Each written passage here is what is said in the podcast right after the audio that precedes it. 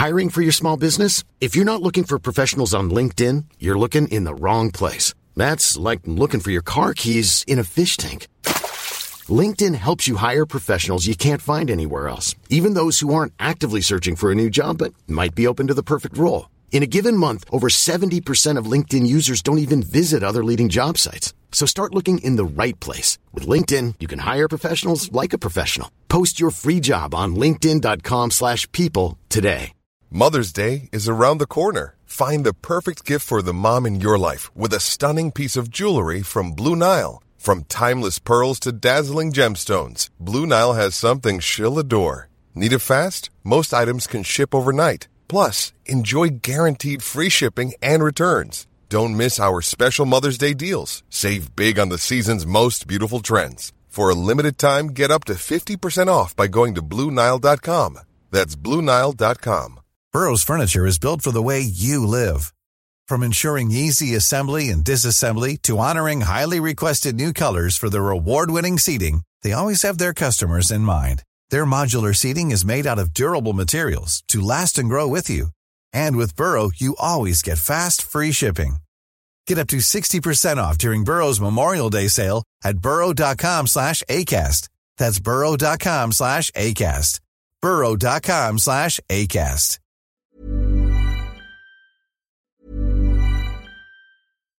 If you're looking for plump lips that last, you need to know about Juvederm lip fillers. With Juvederm Volbella XC and Juvederm Ultra XC, your lip look, whether it's subtle or bold, can last up to one full year with optimal treatment and no additional maintenance. Find a licensed specialist and see if it's right for you at juvederm.com today. That's J U V E D E R M.com. Add fullness to lips in adults over 21 with Juvederm Volbella XC or Juvederm Ultra XC. Do not use if you have severe allergies or a history of severe allergic reactions, or if you're allergic to lidocaine or the proteins used in Juvederm. Tell your doctor if you have a history of scarring or taking medicines that decrease the body's immune response or that can prolong bleeding. Common side effects include injection site redness, swelling, pain, tenderness, firmness, lumps, bumps, bruising, discoloration, or itching. As with all fillers, there's a rare risk of unintentional injection into a blood vessel, which can cause vision abnormalities, blindness, stroke, temporary scabs, or scarring. For full important safety information, visit juvederm.com.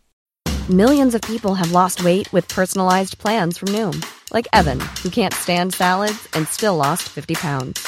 Salads, generally, for most people, are the easy button, right? For me, that wasn't an option. I never really was a salad guy. That's just not who I am. But Noom worked for me.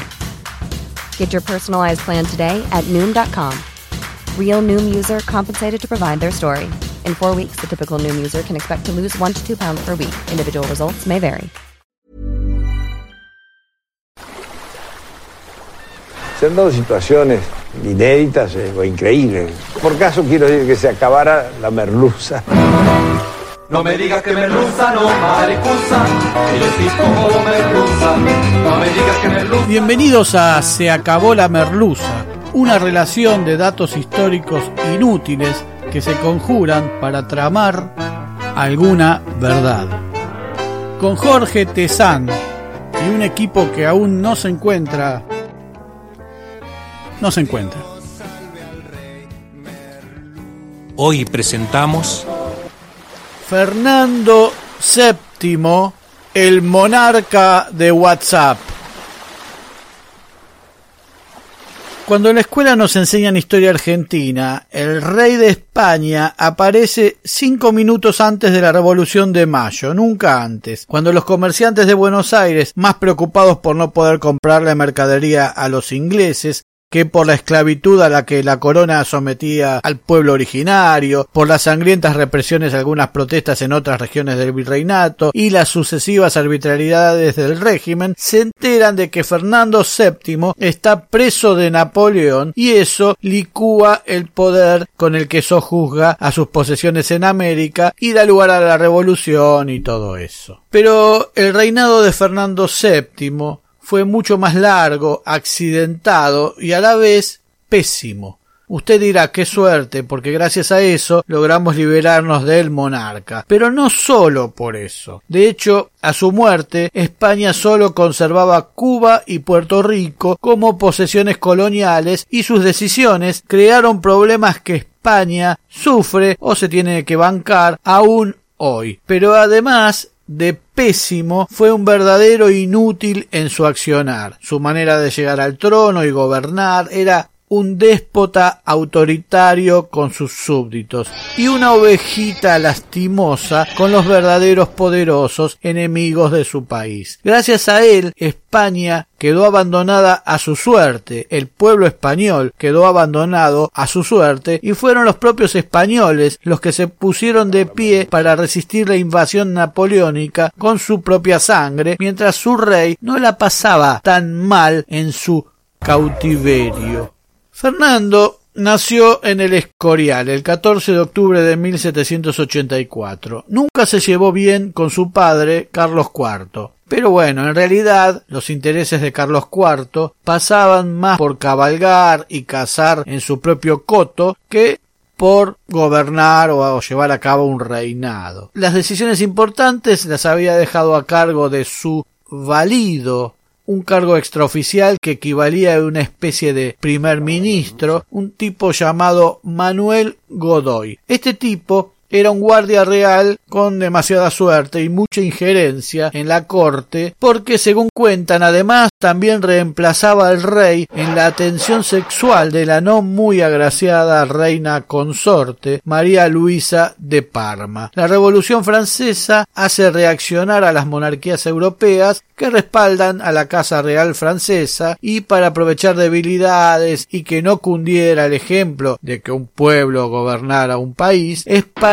Ataca a Francia. Al principio la cosa viene muy bien, muy bien, pero en algún momento se torna en desastre. Cuando los franceses ya estaban en Miranda del Ebro, a poco más de 300 kilómetros de Madrid, hubo que firmar una paz desventajosa y a cambio de que se fueran de España, hubo que reconocer que el gobierno de la Revolución Francesa era lícito y entregarles parte de Santo Domingo, además de quedar España en una situación de sumisión ante Francia.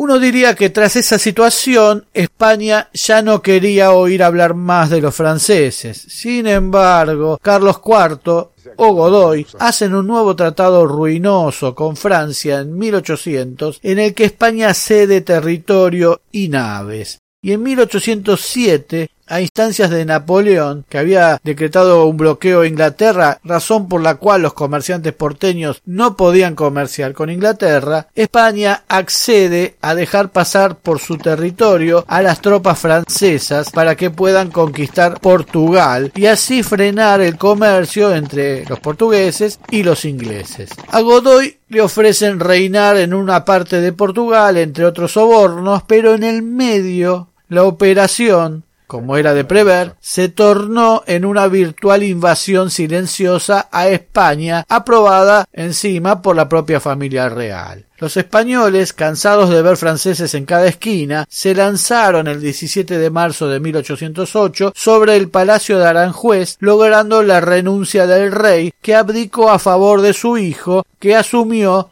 como Fernando VII.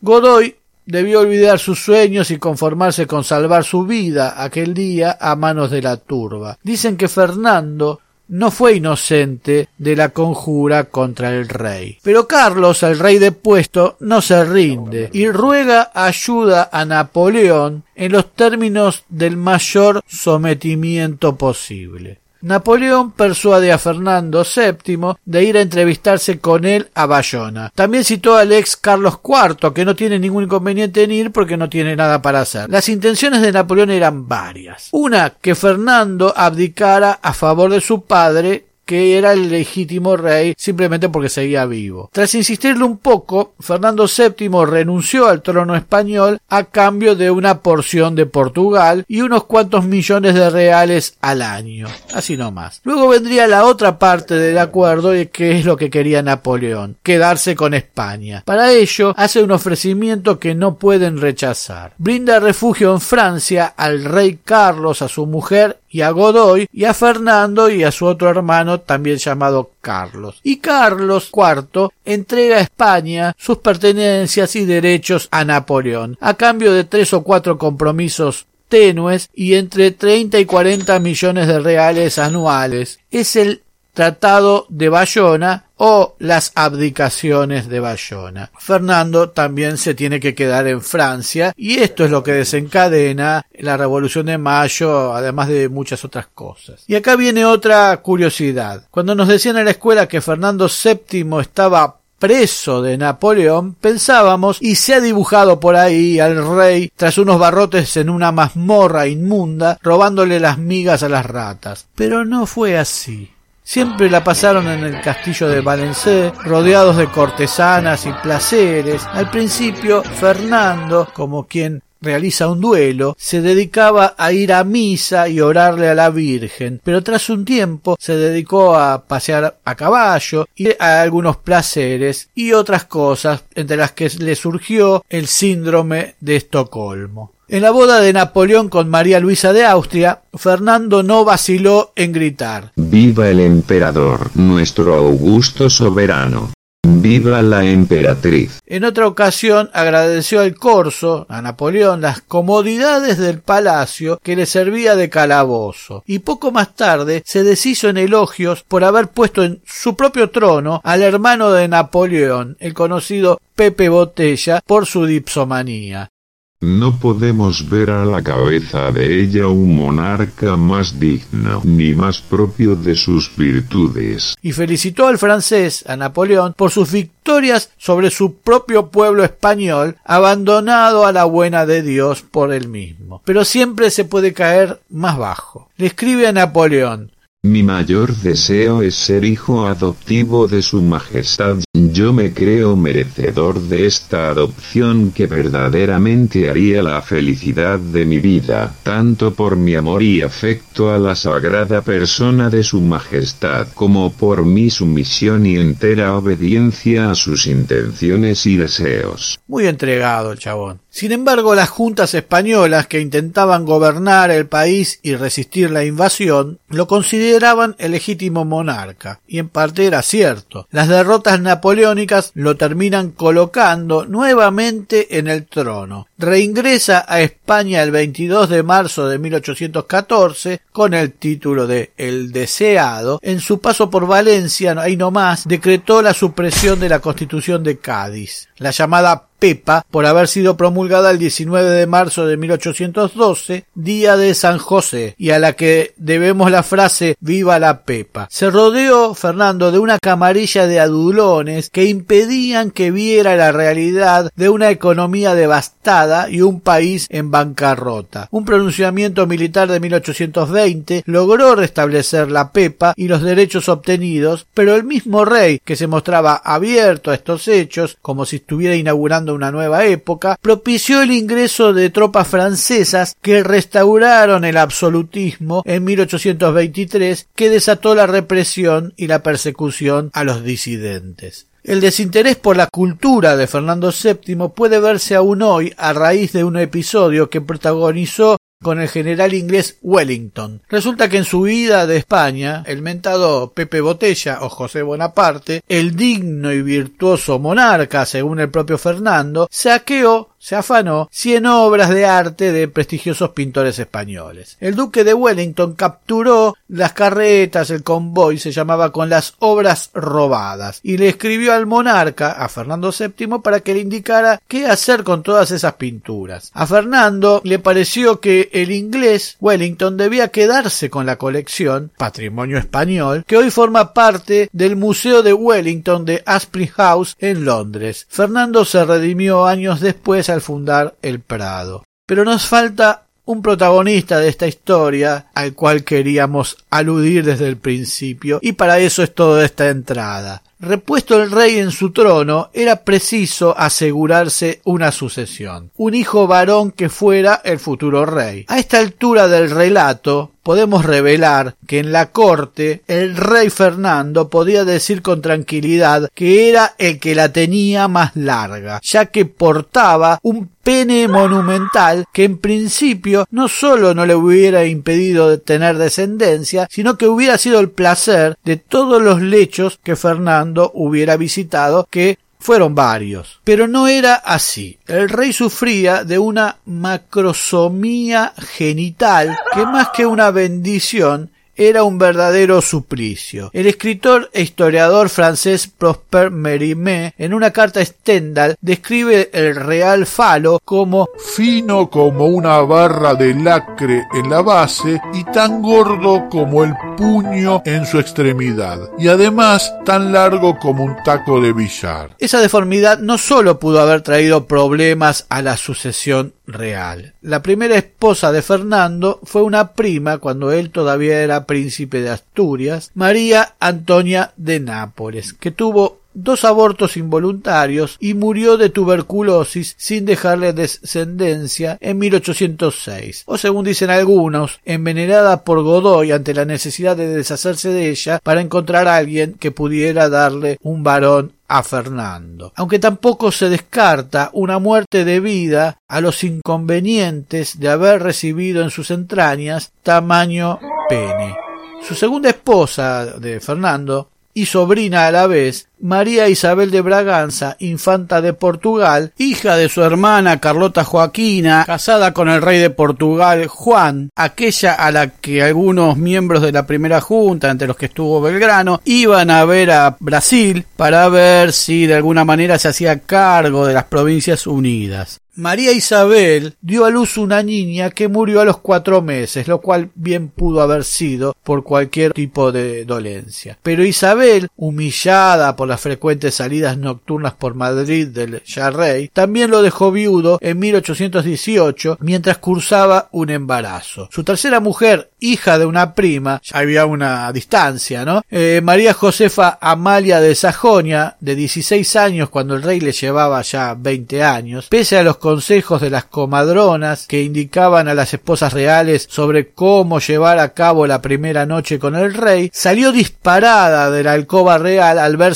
chota y hubo que volver a guiarla a la habitación tras ser hallada corriendo en pánico por los pasillos. El propio Papa Pío VII le envió una carta a Josefa instándola a tener relaciones con el rey, lo cual pareciera ser que sucedió, pero que no produjo descendencia en los casi diez años que duró el matrimonio con un hombre que le llevaba casi veinte años. Murió también María Josefa Amalia de Sajonia y nadie sabe bien por qué. Ya maduro el rey, con su hermano Carlos probándose la corona en caso de su muerte, buscó a otra de sus sobrinas, María Cristina de las dos Sicilias, y se casó con ella en 1829. La nueva reina, conocedora del tamaño peneano del rey, indicó que se construyera algún elemento que atenuara el impacto del órgano real en sus anatomías. Así fue que fabricaron un almohadón que parecía una galletita anillo de O una donut para que el rey pudiera hacer pasar por el orificio la parte más gruesa de su pene. El invento funcionó y María Cristina le dio dos hijas a la corona. Pero surgió un nuevo problema, porque el trono solo podía ser heredado por varones de acuerdo a la ley sálica de 1713. De modo que en 1830 Fernando sacó de la manga la pragmática sanción que restablecía la sucesión tradicional de las siete partidas de Alfonso X de Castilla, según el cual las mujeres podían reinar si no tenían hermanos varones y que permitían que el trono fuera heredado por su hija mayor Isabel. La decisión desató la ira de Carlos, el hermano del rey, que se quedaría sin corona, e hizo que sus adeptos desconocieran a Isabel primero como princesa de Asturias y luego a la muerte de Fernando en 1833 como reina y que estallara la primera guerra carlista, una guerra civil ridícula en la que ricos que se conocían entre sí y no morían por sus asuntos privados hacían pelear a los pobres que no se conocían entre sí y morían por asuntos ajenos. Hubo tres guerras carlistas y varios alzamientos en el medio, sin mayores resultados, y aún al día de hoy hay un partido monárquico carlista, aunque muy fragmentado, que le reclama al rey de España que otra rama de los Borbones ocupe el trono.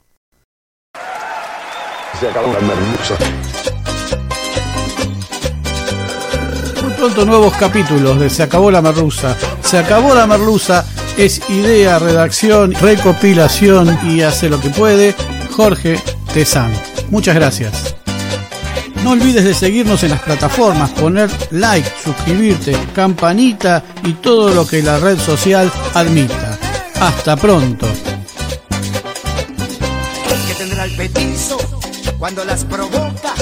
Que tendrá el petizo que a las mujeres las vuelve locas, que tendrá el petizo cuando las provoca, que tendrá el petizo que a las mujeres las vuelve locas.